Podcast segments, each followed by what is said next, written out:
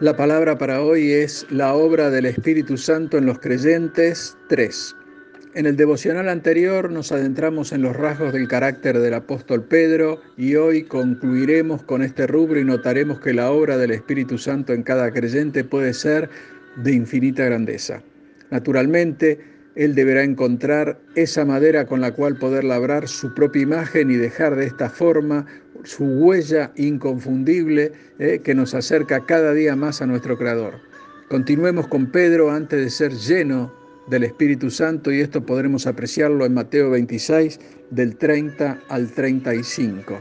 Pedro era insistente. Él estaba interesado en saber al lugar que iría el maestro, ya que él se los había manifestado diciéndoles que todos se escandalizarían por él esa noche y Pedro insistía en que iría con él donde fuese. Era vehemente, a él no le importaba lo que hiciesen los demás, él aseguraba que de ninguna manera iba a abandonar a su maestro y que jamás se escandalizaría de él. Pero también era irresoluto. Juraba que acompañaría al Señor a cualquier lugar, ya sea a la cárcel, a la muerte, a donde sea. Y realmente es lo que él sentía en lo profundo de su corazón y estaba convencido que no abandonaría a su Señor. Pero al llegar el momento sucedió tal cual lo reflejó Jesús. Pedro lo negó tres veces antes que cantara el gallo. Y la última vez con maldición incluida.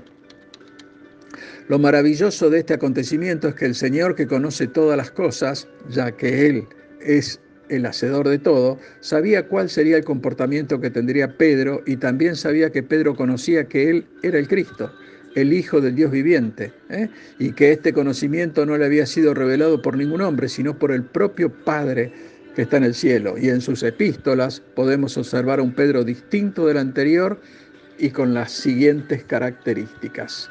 ¿eh? Ahora Pedro era realista, tenía muy claro que Jesucristo era el Hijo de Dios que no era una fábula ni fantástica ni artificiosa, sino que fueron sus propios ojos los que vieron la majestad, la honra y la gloria que el Padre derramó sobre su Hijo. Él vio cómo Jesús se transfiguró y resplandeció su rostro como el sol y sus vestidos se hicieron blancos como la luz.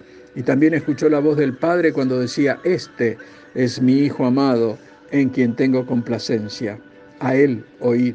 ¿Eh? Pedro era obediente, él muestra que el Señor en su infinita sabiduría pide que sean obedientes para adquirir la gracia y la paz que es a través de su sangre. ¿Mm? También era misericordioso.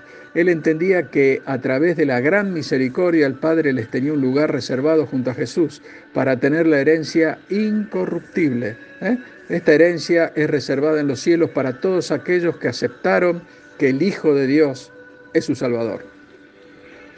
También era paciente. Él sabía que la recompensa del Señor se debía obtener por lo que hacemos aquí, en este mundo, y tenía claro que necesariamente debemos pasar por diversas pruebas para que nuestra fe crezca y que en definitiva esa misma fe será para salvación de nuestra alma. Pedro era un esclarecido. ¿eh?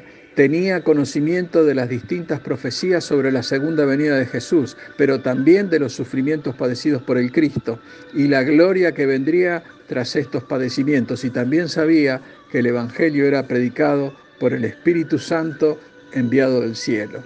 Pedro era un idóneo, exhortó a todos a que se comporten obedientemente, que no se conformen con los deseos de su anterior ignorancia, sino por el contrario que sean santos como aquel que los llamó y que vivan una vida de temor reverente por todo el tiempo que sea necesario, sabiendo que fueron rescatados de una vana manera de vivir, la cual fue herencia de los mayores, y que ellos recibirían la cobertura de la sangre preciosa de Cristo, el Cordero sin mancha y sin contaminación. Pedro fue un elegido él fue escogido para llevar el mensaje de verdad y salvación, dando a conocer que serían renacidos no de simiente corruptible, sino de incorruptible por la palabra de Dios que vive y permanece para siempre.